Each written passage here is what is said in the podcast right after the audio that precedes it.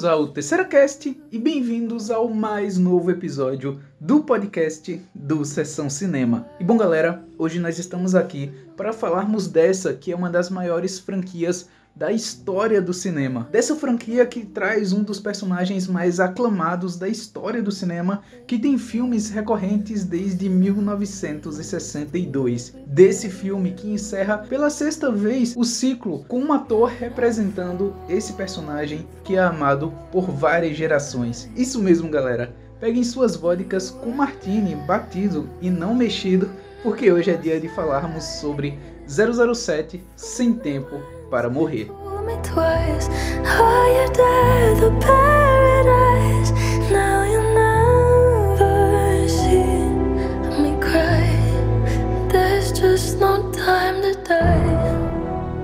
e bom, antes de começarmos, eu queria pedir para que vocês nos sigam em todas as redes sociais do Sessão Cinema. Tá tudo aqui na descrição do aplicativo que você vai estar escutando esse podcast, mas nos sigam principalmente lá no Instagram, que é a nossa principal rede social, é onde a gente posta todos os conteúdos, onde faz todas as divulgações, onde acontece a Copa do Sessão Cinema, a Liga do Sessão Cinema que está finalizando a última temporada desse ano de 2021 e ano que vem vai passar por várias mudanças. A gente também posta todo dia lá no Pinterest Tá tendo um engajamento muito bom lá, então vai lá porque a gente posta vários pins, fica mais fácil de você salvar se você quiser.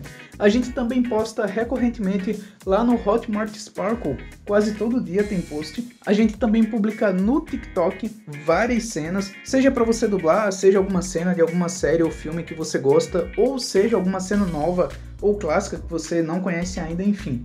Tem várias coisas lá no TikTok. A gente publica também muita coisa lá no YouTube. Inclusive, esse podcast também sai no YouTube, mas eu recomendo que vocês nos sigam nas outras plataformas de podcast, porque no YouTube a gente, além de postar no dia seguinte, recorta muita coisa. Por conta de direitos autorais, a gente precisa tirar algumas coisas. Então nos sigam no Spotify, no Deezer, no Google Podcast, enfim, vai estar tudo aqui na descrição. A gente também publica livros lá no Wattpad. A gente publicou Elementos de Uni, finalizou ele já, e está publicando o segundo, Ciara, que acontece dentro ali do mesmo universo. Então vai estar tá tudo aí na descrição para vocês acessarem tá certo? E agora falando especificamente sobre 007, como sempre, filme de franquia, filme de saga ou de coisas do gênero, séries, temporadas, enfim. A gente tenta sempre ambientar vocês com os outros filmes, no caso de séries com as outras temporadas, enfim, envolventes da produção, que vieram antes da produção atual que a gente vai falar. Então, muita coisa que a gente vai citar sobre 007 Sem Tempo para Morrer vai ser tocando em assunto de outras coisas. Então, é um podcast muito interligado entre todos os filmes desde 1962, desde lá da época do Sean Connery até agora. Então, a gente vai de verdade entrar nesse universo que chegou agora no seu 25º filme. E a primeira coisa que a gente precisa falar é que esse é o filme mais longo da franquia inteira. O filme tem 2 horas e 40 e alguma coisa, tem quase lá 3 horas. Porém, o filme ele não é arrastado, sabe? Não é um filme longo, não é um filme lento, não é um filme desgastante. É um filme que funciona. É um filme que é muito bem ritmado, é um filme que é muito bem controlado e você se sente satisfeito, você se sente confortável. A maioria das cenas são essenciais porque tudo é bem construído. Ele te ambienta bem de onde ele quer chegar aonde você está no momento, de onde tudo veio. É uma história muito interligada nos outros filmes da franquia da época do Daniel Craig. Isso a gente vai citar um pouco mais para frente, mas o fato é que o filme não é desgastante. Ele é muito bem conduzido, ele é realmente muito bem ritmado. Tem algumas partes do filme meio lentas, mas não tanto como aconteceu, por exemplo, em Operação Skyfall, que teve toda aquela dinâmica com M e o filho dela, enfim, teve uma parte, uma barriga ali um pouco arrastada. Aqui não, tem algumas coisas de família também, alguns problemas do passado que voltam, mas é um negócio muito localizado, é um negócio que não desgasta, não é um negócio que te incomoda. Então a história, apesar de ser longa, apesar de ser um filme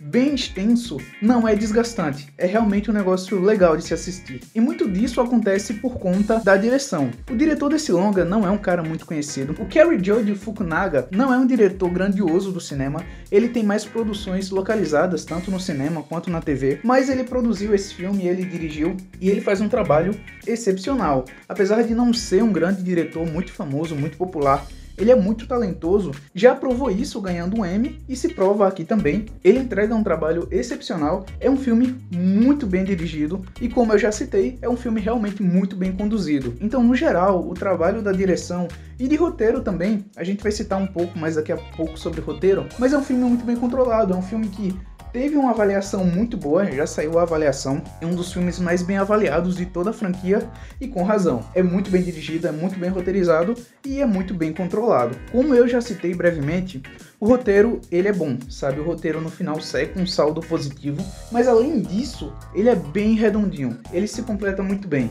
Ele apresenta o um problema no começo do filme, naquela cena pré-crédito inicial que tem, Inclusive, é uma das cenas pré-créditos mais extensas da franquia. A apresentação da Billie Eilish começa bem tarde ali no filme, mas é importante para você ambientar o personagem, para você contar a história, para você entender o que é que o filme quer passar. E ele fecha o ciclo, fecha o arco, inclusive lembrando muito os filmes ali da década de 60, 70, mas também década de 80 ali, que a gente vai citar mais pra frente. Mas tem muita coisa de história fechadinha que se assemelha muito a essa época, sabe, dos filmes. E o filme ele é bem redondinho, a história é bem contada, eu acho o roteiro bem escrito. Tem algumas coisas que você tem que ir ali com uma certa descrença, mas é aceitável, sabe? Eu acho que teve coisas piores durante o decorrer da história do personagem, dá para você aceitar. Tem algumas soluções simples de roteiro também que você fica um pouco pé atrás, mas é muito pontual, muito pontual mesmo.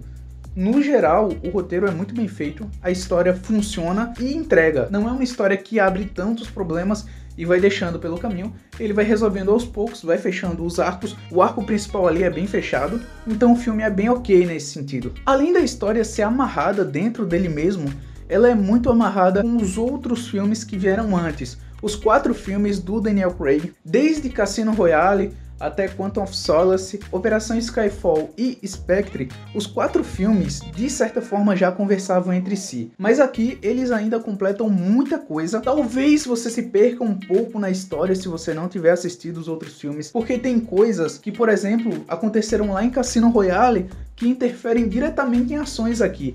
Inclusive, uma das cenas iniciais do filme é justamente isso. É ainda envolvendo a Vesper. Tem algumas coisas envolvendo a Amy também. Tem coisas que foram construídas lá em Quantum of Solace, lá em Operação Skyfall e principalmente Spectre. Spectre é muito citado nesse filme, é um dos maiores pesos dessa história aqui e tem muito envolvimento com tudo que acontece. Então é tudo muito interligado e apesar de você entender sem ter conhecimento dos outros filmes, é legal você assistir para você se aprofundar mais, para você entender mais. Com certeza, você tendo o conhecimento desses outros filmes, desses outros quatro da era do Daniel Craig, que inclusive é um reboot, para quem não sabe, eu acho que é meio óbvio, mas para quem não sabe, é um reboot. Muita coisa que foi utilizada, principalmente ali na época do Roger Moore, algumas coisas do George Lambese também foram usadas nesses cinco filmes com o Daniel Craig. Então é um reboot e um reboot que conversa mais só com ele mesmo. Existem algumas referências que a gente também vai citar no podcast mais tarde, mas é muito fechado na própria franquia.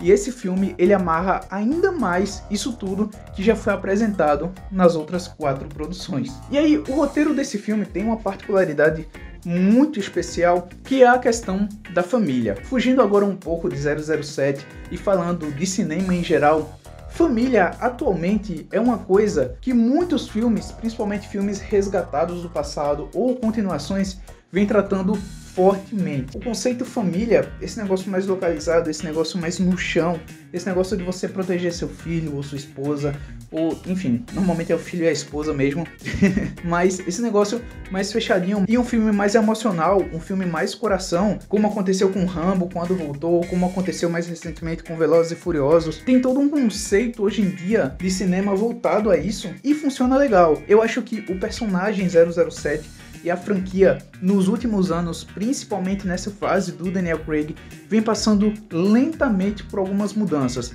Mudanças essas que agradaram algumas pessoas e desagradaram boa parte do público também, e essas mudanças vão continuar nos filmes mais para frente, isso é inevitável. E uma dessas mudanças para esse filme em específico foi trazer uma família. O 007 já tinha se casado lá atrás, no filme A Serviço da Sua Majestade, o filme do George Lambese, mas como vocês sabem, o casamento deu errado. Eu não vou dar spoiler do porquê para quem não assistiu e gera consequências diretas no futuro lá na época do Roger Moore. Aqui nesse novo 007, desde Cassino Royale, vem essa história de família, vem essa história de um James Bond um pouco mais apaixonado, de um James Bond menos mulherengo, um negócio mais localizado. E nesse filme é justamente o ápice disso. Ele luta pela família. Isso é muito claro, o filme inteiro é essa questão e é uma motivação que funciona bem. É uma motivação profunda, é uma motivação do coração e que entrega. Você entende, é aceitável e você não questiona. E eu acho que isso é o legal desse tipo de roteiro, desse argumento, porque é um argumento não questionável. Você entende o motivo, você entende a razão, ele está protegendo os seus, ele está protegendo sua família e você não vai contra isso. E do jeito como é construído, principalmente com esse James Bond do Daniel Craig, que realmente é um pouco mais conectado com as mulheres que ele fica, que é um pouco mais conectado ali com as parceiras mais profundas que ele constrói, isso é até ainda mais aceitável. Se fosse com Sean Connery, talvez fosse bem questionável, mas com o Daniel Craig não. Eu acho que com o Daniel Craig é totalmente aceitável e realmente funciona esse conceito. Não trouxeram do nada também, é um negócio que realmente está ali presente já rondando há um tempo e o passar do tempo da história e como eles contam essa linha do tempo também é aceitável, também tá legal. Respeitam inclusive inclusive, esse tempo que o Daniel Craig ficou fora da franquia. Então, para mim, é um ponto bem ok e um ponto importantíssimo do filme. Além desse filme respeitar a trajetória do Daniel Craig na questão do roteiro, na questão da trama e do argumento, a gente tem um respeito no aspecto do próprio personagem em como ele é abordado nesse filme, em como tratam ele nesse filme. Eu não acho que é só um respeito a esse atual James Bond, mas é um respeito também à pessoa que interpretou ele. O Daniel Craig é um James Bond mais diferente que nós tivemos até hoje. Todos os James Bonds tinham um certo padrão, se encaixavam muito bem em aspectos que em suas décadas, em suas épocas, eram bem mais aceitáveis para a cara de um espião britânico. Por mais que o Daniel Craig seja muito padrãozinho, por mais que ele literalmente seja um loiro dos olhos azuis, para a época que ele foi escolhido lá em 2005, comparado a quem veio antes, que foi o Pierce Brosnan e antes dele o Timothy Dalton. E aí, enfim, antes vinha o Roger Moore, o George e o Sam Connor. Mas se você literalmente fazer uma comparação, até o momento, o Daniel Craig era o mais diferente. E ele entregou um James Bond diferente. A franquia entregou histórias diferentes. A franquia entregou filmes mais autorais do que já tinham acontecido antes nas outras décadas. A franquia ousou, a franquia alterou personagens, a franquia alterou o modo como vocês viam algumas figuras clássicas da franquia. E nesse último filme não poderia ser diferente. Vários filmes dessa fase do Daniel Craig não foram baseados diretamente dos livros do Ian Fleming, como aconteceu recorrentemente com os outros atores. Desde a época do Pierce Brosnan, alguns filmes tinham roteiros adaptados de arcos específicos de alguns livros livros ou histórias escritas do zero. E aqui com o Daniel Craig, praticamente todos os filmes foram assim. Inclusive esse. Então isso justifica um pouco esse 007 um pouco mais particular. E esse filme traz justamente esse respeito a essa fase do Daniel Craig, a fase mais diferente, com o ator mais diferente, comparado, claro, aos outros que nós tivemos, e com uma identidade própria, com uma assinatura própria, que saiu das mãos dos diretores que trouxeram isso para o cinema, e claro, também saiu da mão do Daniel Craig e de todo mundo que participou desses cinco filmes. E além do respeito a essa personalidade do Bond, o filme entrega um final muito especial para o personagem e para o ator. Realmente é um final de redenção, é um final de entrega entrega, é um final de fechamento de ciclo, um fechamento de arco e é um final de história. O Daniel Craig já deixou claro há muito tempo que esse seria o seu último papel de James Bond, que ele interpretaria o personagem uma última vez e a mensagem do filme é exatamente essa. Acabou a fase Daniel Craig, vai ser encerrado esse arco, daqui para frente possivelmente vai ter outro reboot. Eu acho que no cinema atual dar uma continuidade a essa franquia com um novo ator não funcionaria e eu acho que também não faria nexo por conta de como o filme se encerrou e por como a história caminhou ao longo desses cinco filmes. E eu acho que vão mudar mais coisas além do que já mudaram durante todos esses anos com o Daniel Craig no personagem. Eu acho que daqui para frente vai ter mudanças bem mais profundas, daqui para frente vai ter mudanças bem mais atuais e bem mais polêmicas também. E creio eu que o principal pico dessas polêmicas vai ser o futuro novo 007. Outra produção envolvendo James Bond ainda não foi confirmado.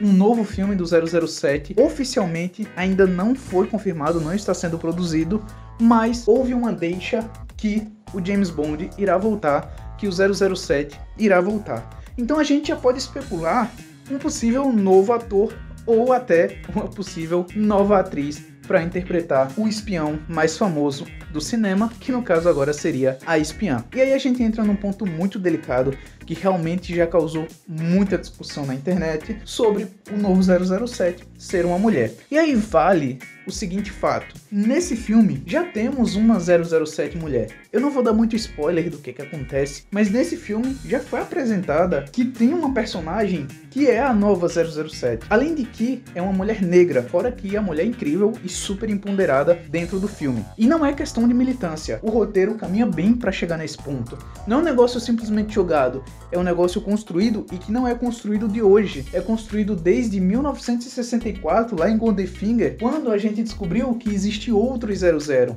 não só o 007. Lá em 95 conhecemos um dos 00, no caso o 006. E já foi citado várias vezes o 009, o próprio 006, 007, ou seja, qualquer um, literalmente qualquer um pode assumir um manto de 007. O manto de James Bond aí é outra história, uma história que precisa ser conversada, uma história que precisa ser estudada. E se por acaso que existe essa possibilidade, não sei qual a probabilidade disso acontecer, mas que o James Bond seja uma mulher, aí já é outro papo, aí já é outra história mais delicada que realmente precisa ser conversado para ver como é que funcionaria no cinema. Mas até o momento, se num próximo 007 quiserem colocar uma mulher, ou inclusive a que foi apresentada nesse filme, que é espetacular, eu não acharia que tem problema nenhum, porque realmente funciona. Ela funcionou como 007 e é uma atriz excepcional. A gente vai falar do elenco daqui a pouco, mas eu já adianto isso. Então sim, tem uma grande chance e eu não duvidaria nada que o novo novo 007 ou a nova fosse justamente uma mulher. Agora citando um ponto muito interessante que aborda a franquia no geral, a fase do Daniel Craig como James Bond tem várias referências a outras fases com os outros atores. A gente teve referência à fase do Sean Connery, teve referência à fase do Roger Moore, teve o Spectre no filme passado e aqui uma coisa que eu achei muito semelhante que talvez não seja uma referência direta, mas que me lembrou muito os filmes antigos foram justamente as locações. No terceiro ato, onde acontece o evento final, tudo é muito semelhante aos filmes ali da década de 60, 70 e 80. O modo como a história é tratada, o modo como tudo é filmado é muito semelhante, como os personagens são colocados em situações complicadas, as dinâmicas em cena, a direção dos personagens, tudo me lembrou muito, principalmente ali a década de 70, 80 com Roger Moore. Parece muito. No passado tivemos outras referências mais claras, como por exemplo a Bond Girl que morreu coberta de petróleo e em Goldfinger morreu coberto de ouro. O carro de Goldfinger também apareceu lá em Operação Skyfall. Então tem várias referências bem mais claras, porém visualmente falando ficou sensacional. Realmente eu achei muito parecido e para mim sem dúvida é a referência mais clara desse filme. E agora, chegando no final do podcast, tem duas coisas que eu queria falar. O primeiro é sobre categorias do Oscar que talvez esse filme concorra ano que vem, e claro, sobre o elenco. Citando primeiro onde eu acho que o filme possa concorrer no Oscar, fotografia, é porque o visual desse filme é belíssimo, é lindíssimo. É um filme muito limpo, é um filme muito claro, que você entende exatamente o que está acontecendo. Então, sim, talvez concorra por fotografia. Eu acho realmente difícil, porque vai lançar muita coisa ainda, tem muito filme com potencial nessa categoria, mas talvez possa concorrer, porque o filme é realmente muito bonito. A parte sonora do filme é perfeita. O Hans Zimmer provavelmente vai concorrer de novo ao Oscar e talvez ganhe, porque o clima, a atmosfera que ele constrói é absurda, é perfeito. É um dos principais pontos do filme, sem dúvida. Outra que pode concorrer por conta desse filme é a Billie Eilish, por melhor canção original. A música No Time to Die ficou perfeita e com certeza vai ser uma das favoritas concorrendo lá no Oscar do ano que vem. Efeitos visuais, o filme também concorra, provavelmente, porque funciona muito bem, principalmente dentro das lutas que são muito bem coreografadas. Vale esse destaque aqui: as lutas do filme são muito bem feitas, são muito bem dirigidas e são muito boas. Então eu acho que especificamente o filme vai entrar em alguma dessas categorias. Acho que principalmente na parte sonora, o Hans Zimmer e a Billie Eilish para mim são favoritíssimos. Talvez na fotografia o filme concorra, Não acho que ganhe, mas enfim, o filme é lindo e efeitos visuais para mim também funciona. Não sei se vai ganhar, mas possa ser que seja indicado sim por essa categoria. Fechando a análise aqui, eu queria falar um pouco do elenco, começando pelo Daniel Craig, que por estar mais maduro, entrega realmente uma das melhores atuações dele dentro da franquia. Ele tá muito bem, tá um James Bond bem maduro e para mim funciona. A Lia Sudok atua pra caramba também. Eu gostei demais dela nesse filme. Eu gostava também nos outros, para mim ela funcionava legal mas eu acho que também nesse filme tem a melhor performance dela. O Rami Malek é um ator que eu gosto muito. Eu adorei ele em Bohemian Rhapsody. Aqui eu acho que ele foi um pouco mediano. Eu não acho que ele entregou tudo que ele poderia entregar, mas também vem pro espaço que deram para ele. O Rami Malek aparece mais ali no final do segundo ato, no terceiro ato por ali. Então tem essa questãozinha, eu acho que ele não foi tão bem quanto poderia ser. A Lashana Lynch é a nova 007 que aparece no filme e ela é espetacular. Ela, desde a primeira aparição até a última cena dela, entrega pra caramba. É uma puta atriz e, como eu já disse, funciona. A Ana de Armas também aparece no filme. É uma atriz que eu adoro demais e ela entrega pra caramba. É uma atriz que está em ascensão no cinema e esse filme é mais uma prova do talento dela. E a gente tem o elenco regular do filme, a Naomi Harris, o Ben Whisler, o Hawk Fiennes, o Jeffrey Wright aparece no filme também. Ele que não aparecia, se eu não me engano, desde Quantum of Solace, tá de volta. E o Christopher Watts também volta interpretando Bluffield. Enfim, o elenco regular no geral eu acho bem ok. Eu acho que o Ben Whisler é o meu preferido. O que dele é maravilhoso. Ele entrega bem pra caramba. Ele tem uma participação maior nesse filme do que tem nos outros. Então eu acho que também mais maduro, ele entregou muito bem. A Naomi Harris também é uma puta atriz, entrega pra caramba. Como eu disse, o elenco regular ali é interessante. E para mim a maioria funciona bem. A galera realmente ali já entendeu bem seus personagens. A maioria ali tá um bom tempo atuando no papel. E no geral, realmente funciona. bom galera, então é isso. Nós vamos ficando por aqui. Nos sigam em todas as redes sociais do Sessão Cinema. Como eu disse, tá tudo aqui na descrição. E é isso. O meu, o seu e o nosso Terceira Cast vai ficando por aqui. Fiquem com Deus. Até a próxima aí. Tchau.